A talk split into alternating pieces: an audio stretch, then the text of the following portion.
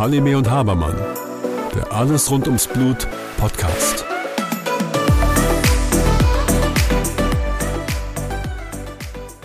Hallo Susanne.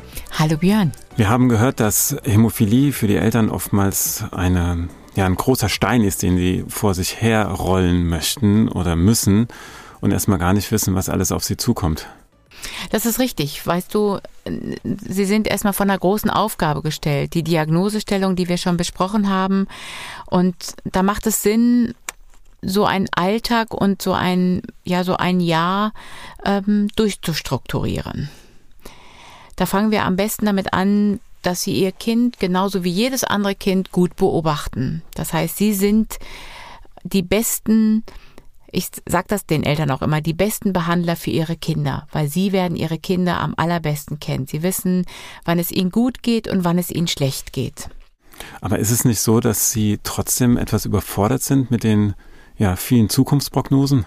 Genau, aber diese Ängste versuchen wir ihnen zu nehmen. Das heißt, sie können nicht nur am Anfang, aber am Anfang doch etwas mehr mit allen Wehwehchen und allen Sorgen zu uns kommen. Das heißt, sie sind am Anfang unsicher, da werden alle Blauflecke oder alle möglichen Veränderungen am Körper wahrgenommen und uns mitgeteilt. Und das soll auch so sein, damit sie lernen, wie sie bestimmte Blutungen auch einschätzen können bei ihrem Kind und auch Bewegungsabläufe auch ab abschätzen können. Das heißt, der Ablauf ist so, dass sie sich in, in unserem Zentrum doch alle paar Wochen vorstellen. Es geht nicht darum, dass wir sofort mit der Behandlung beginnen, aber dass sie ihre Fragen und Sorgen mitteilen und sie bekommen gleichzeitig ähm, eine physiotherapeutische Behandlung, nicht weil die Kinder auffällig sind, sondern damit sie bestimmte Handlingsdinge erlernen. Wie dreht sich das Kind? Ist die Kopfhaltung gut? Im Grunde genommen, ähm, all das, was der Kinderarzt auch tut, machen wir hier bei uns im Zentrum auch. Das heißt, wir sind der Kinderarzt für die Kinder und auch für die Eltern. Wenn ich mir jetzt eine Aufgabe vornehme, sei es jetzt die Behandlung von Hämophilie-Patienten, sei es jetzt die Behandlung des eigenen Kindes oder die Lebensgestaltung, dann gibt es ja auch aus ja, anderen Richtungen ähm, Möglichkeiten, wie ich diese Behandlung oder auch diese Aufgabe entsprechend angehe. Im Grunde genommen ist es so wie ein U-Heft. Also wir, wir nennen das gerne das U-Heft für die Hämophilie. Wir hatten ja mal vorgehabt, sowas zu gestalten, aber das kann man sich wirklich genauso vorstellen. Das heißt, wir sehen die Kinder in regelmäßigen Abständen und schauen uns an, ob ähm, bestimmte Bewegungsabläufe und auch Entwicklungsstadien bei den Kindern ähm, regelrecht sind. Wie bei anderen Kindern im Grunde genommen genauso. Dazu kommt hier tatsächlich die ähm, hämophilie-spezifischen Fragestellungen. Das heißt, wenn sich das Kind anfängt mehr zu bewegen, werden auch die Blutungstendenzen und die blauen Flecke mehr auftreten. Wenn wir von Anbeginn wissen, dass die Kinder eine Hämophilie haben. Da ändern sich die Dinge ja. Das heißt, wenn wir von Geburt an wissen, dass die Kinder eine Hämophilie haben, können wir die Kinder von Anfang an gut begleiten. Wenn die Diagnose aber erst im Alter von sechs, sieben Monaten beginnt, wo wir schlussendlich schon mit der Therapie beginnen müssen, ist die, ist der Therapieeinstieg ein anderer, als wenn wir es von Anbeginn von Geburt an aus wissen, sage ich jetzt einfach mal, ne? so dass wir doch sogenannte Meilensteine für die Eltern setzen, an die sie sich heranhangeln können. Das ist hervorragend. So ein U-Heft ist ja, so wie ich das in Erinnerung habe, an bestimmte Entwicklungsschritte gekoppelt. Das heißt, wenn der nächste Entwicklungsschritt ansteht, dann folgt die nächste U-Untersuchung, um eben zu sehen, ob dort irgendwelche Auffälligkeiten sind und dann entsprechend zu reagieren. Wo wären denn diese Schritte bei Kindern mit Hämophilie? Wir haben ja, wenn wir standardmäßig mit der ähm, Faktor 8 Substitution anfangen, wir wollen ja sehr früh beginnen, damit wir frühzeitige Schäden vermeiden wollen. Und das ist ein ähm, Spagat zwischen frühzeitig Blutung verhindern, aber auch das, was über uns überall schwebt, das äh, Hemmkörperrisiko gegen Faktor 8. Das heißt, diese Balance zu finden, wann wir damit starten, das heißt, wir müssen frühzeitig beginnen und das wissen wir mittlerweile, dass eine frühzeitige Prophylaxe ein Hemmkörperrisiko senkt und die Meilensteine sind ähm, nach der zum Beispiel der erste Hürdenberg ist nach der zehnten Gabe bis dahin wissen wir, dass das erhöhte Risiko bis zur zehnten Gabe am höchsten ist. Das sind sogenannte Meilensteine, die wir wissen. Das heißt, die Eltern wissen, bis zur zehnten Gabe versuchen wir so vorsichtig, wie es irgendwie geht, mit der Faktor 8 Substitution hereinzugehen. Und diese Meilensteine registrieren die Eltern auch. Dass der nächste Meilenstein zum Beispiel ist nach der 20. Gabe. Und so ähm, steigern wir uns bis zur 35., 50. Gabe. Und schlussendlich wissen wir, dass wenn wir an der 75. Gabe angekommen sind, das Risiko dann für einen Hemmkörper äh, verschwindend gering ist. Das heißt, den Eltern kann ich sagen, okay, der erste Schritt, der erste Meilenstein ist, wir bringen das Kind zu der ersten Gabe genau. ähm, des Faktors. Da gehört wahrscheinlich sehr viel Information im Vorfeld dazu und mein, mein Kind wird jetzt gestochen, das kommt jetzt irgendwie der Faktor in das Blut rein. Das ist ja, das Kind macht das am Anfang wahrscheinlich auch nicht so Natürlich nicht. Mit, das wehrt sich völlig zurecht, würde ich ja auch machen. Ist ganz aufregend für die Eltern. Ja. Meistens ist es so, dass ich beide Eltern dabei habe, Mutter und Vater, und ganz aufregend, was passiert danach? Wie verhält sich das Kind im Anschluss dieser Blutung? Das heißt, man muss sich wirklich auch sehr viel Zeit nehmen für die ersten Gaben. Das heißt nicht, dass wir am Ende nicht sehr viel Zeit haben, aber dann tritt Routine ein. Das heißt, die Eltern bringen Dinge mit, damit sie ihr Kind ähm, beruhigen können. Das ist ganz unterschiedlich. Manche mögen Musik, manche mögen Geschichten hören, der nächste möchte was essen. Ich habe ganz viele Kinder, ähm, die dabei essen oder auch die Flasche nehmen. Also ganz unterschiedliche Vorgehensweisen, sage ich dir. Da werden unterschiedliche Dinge ähm, ähm, herangenommen. Mhm. Das heißt, das tritt eine gewisse Gewohnheit ein? Genau, das tritt tatsächlich eine gewisse Gewohnheit ein. Und wenn wir merken, dass diese Gewohnheit nicht eintritt, da treten wir eben tatsächlich, wir mögen nicht so gerne die Kinder an der Stelle, wo wir pieksen, im Grunde betäuben. Da gibt's ja die sogenannten Betäubungssalben, die wir benutzen können. Ähm, in den meisten Fällen mögen wir die nicht einsetzen, weil sie die Venenstruktur tatsächlich verschlechtern. Das heißt, wenn du an der, an der Stelle letztendlich eine Betäubungssalbe setzt, dann erschlafft die Muskulatur. Das heißt, die Vene, in der wir reinstechen wollen, erschlafft. Das heißt, die Venensituation wird schlechter. Wenn wir aber sehen, dass die Kinder das überhaupt nicht tolerieren nach ähm, ein paar Mal zustechen, muss man ehrlich gesagt sein, und dass auch keine Gewohnheit eintritt, dann äh, betreuen wir sehr wohl die Stelle und versuchen dann ähm, die optimale Situation für die Kinder natürlich zu schaffen, muss man sagen. Ne? Das ist und interessanterweise ist es da auch da, je mehr die Eltern das annehmen, auch die Therapie annehmen, desto mehr nimmt das Kind die Therapie an. Das ist ganz ein interessanter Vorgang, den wir oft beobachten. Das heißt, Kinder, die vorher sich immer wieder gewehrt haben, da sehen wir oft einen Zusammenhang zwischen Eltern und dem Kind.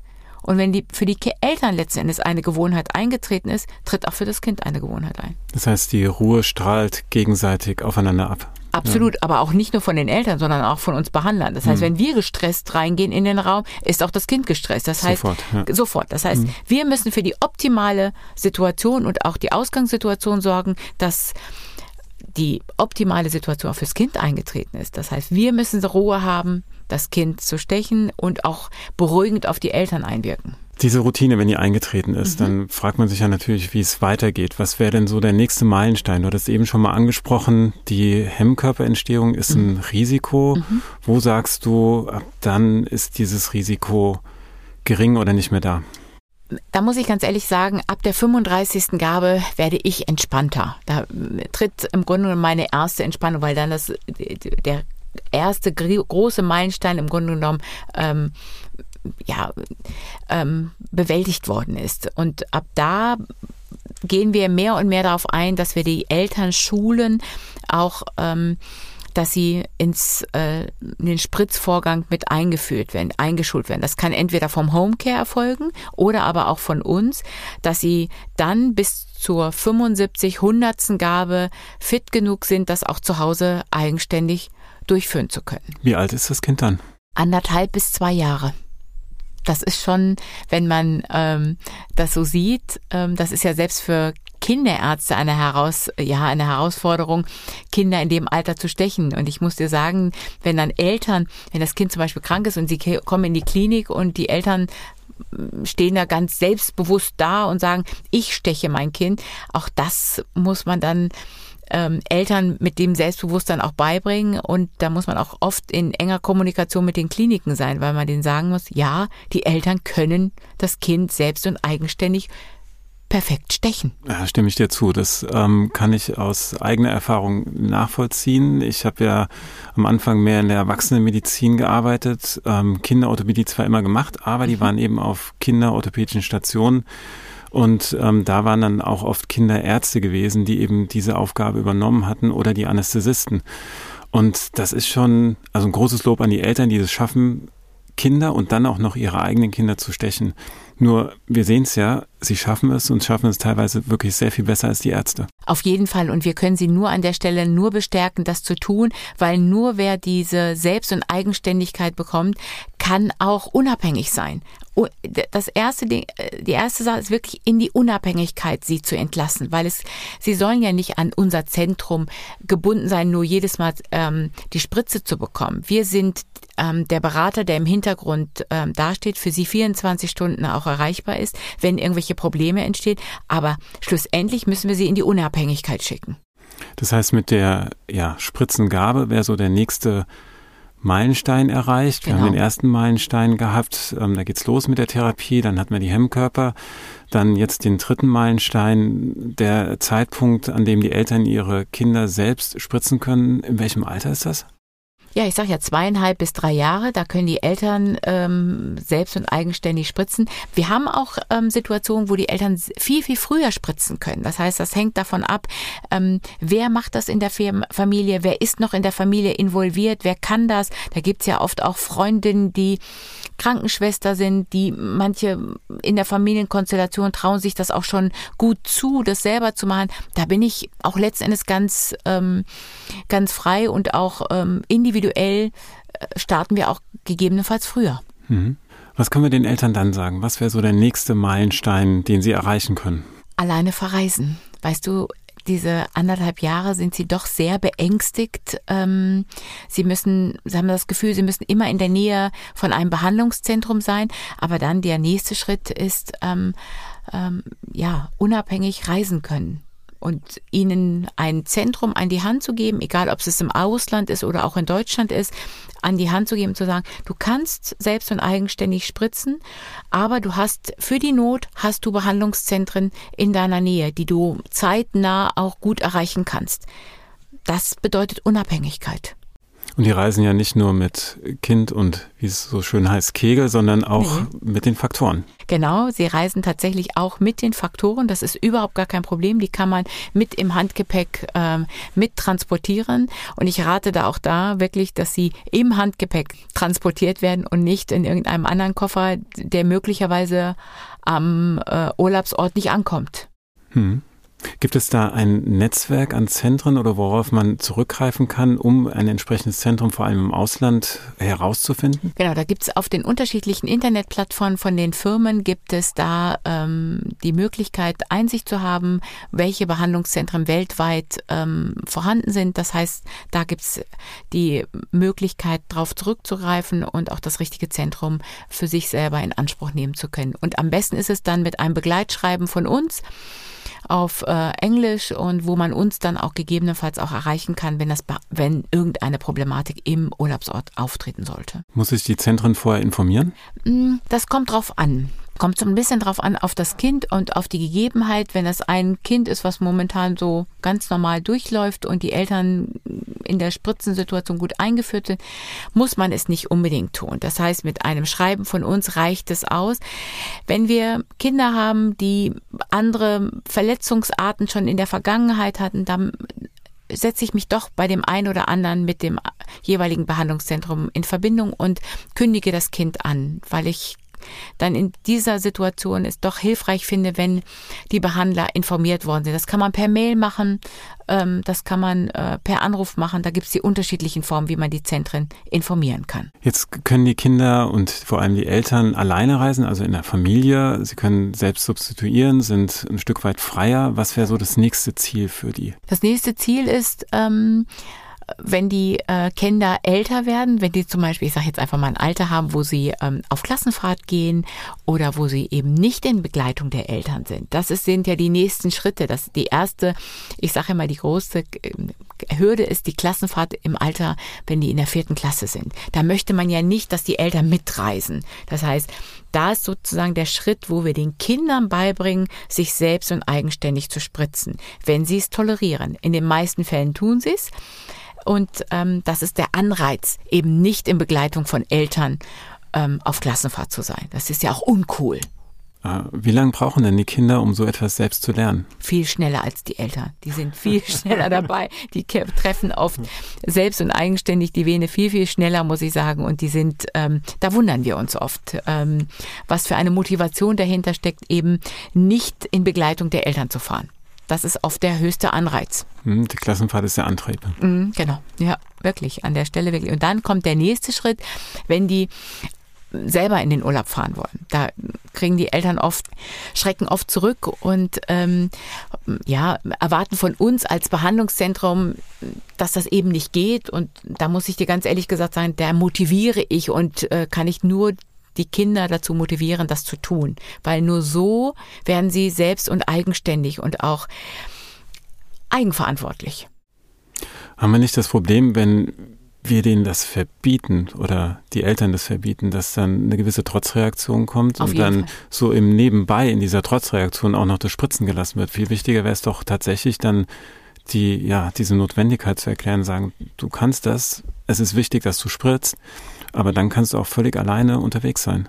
Absolut. Und was auch noch wichtig ist, wenn Sie dann einen Freund mitbringen, der Sie dabei unterstützt beim Spritzen. Das heißt, es ist eine völlige Normalität, es nicht zu verbergen, sondern eher im Gegenteil, einen guten Freund oder zwei Freunde äh, mit dabei zu haben die beim Spritzen gegebenenfalls unterstützen können und dass das eben eine völlig normale Situation auch im Urlaub ist. Das heißt, es ist ganz cool, mit Freunden wegzufahren und dementsprechend auch ähm, sein Spritzutensiliat mitzuführen, sage ich jetzt einfach mal.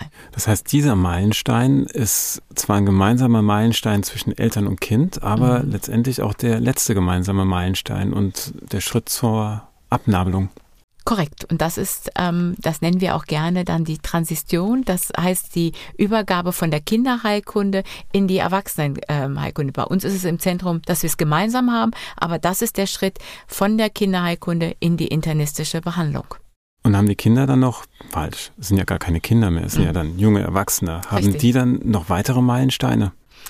Selbstverständlich, dann gibt's die Berufswahl, dann gibt's ja verschiedene andere Dinge, die Sie ähm, mitnehmen wollen und uns auch fragen, was dann passiert. Und dann gibt's Familienplanung, all diese Dinge sind die nächsten Meilensteine für die ähm, Patienten. So ein Meilenstein ist ja immer eine Entscheidung. Geht's nach links, geht's nach rechts? Genau. Aber da ist der Meilenstein eigentlich eher ein Ziel, das ich erreicht habe, um zum nächsten Ziel zu kommen und möglichst wenig Folgen meiner Erkrankung zu haben. Korrekt, damit man auch ähm, eine freie Berufswahl hat. Das heißt, es gibt keine Einschränkungen und ich kann mir alles aussuchen, alles zu machen und ähm, ja, und auch ähm, den Mut zu haben, wenn man das möchte, ins Ausland ähm, zu reisen und dort beruflich tätig zu sein. Auch das sind Dinge, die dann auch möglich sind. Du würdest dann letztendlich neben einem U-Heft den Eltern auch ein Meilensteinheft geben. Genau so wär's. Zusammengefasst, wir haben verschiedene Meilensteine. Der erste Meilenstein ist Beginn der Prophylaxe, die erste Spritze. Dann geht's weiter, bis ähm, so das Risiko reduziert ist, dass Hemmkörper ähm, auftreten. Das wäre so der nächste Meilenstein. Dann geht's irgendwann dazu, dass Eltern ihre Kinder selbst substituieren, selbst die Spritze setzen. Irgendwann verreisen dann die ähm, Familien völlig selbstständig vom Zentrum und ähm, irgendwann schafft es das Kind dann auch, sich selbst zu spritzen, um alleine auf eine Klassenfahrt zu gehen. Und der Übergang ins Erwachsenenalter ist dann gleichzeitig auch gekennzeichnet, damit selbst alleine zu verreisen. Perfekter hätte ich es nicht machen können. Susanne, ich danke dir. Bis zum nächsten Mal. Bis zum nächsten Mal, Björn. Mit freundlicher Unterstützung von Novo Nordisk. Halime und Habermann. Der Alles rund ums Blut Podcast.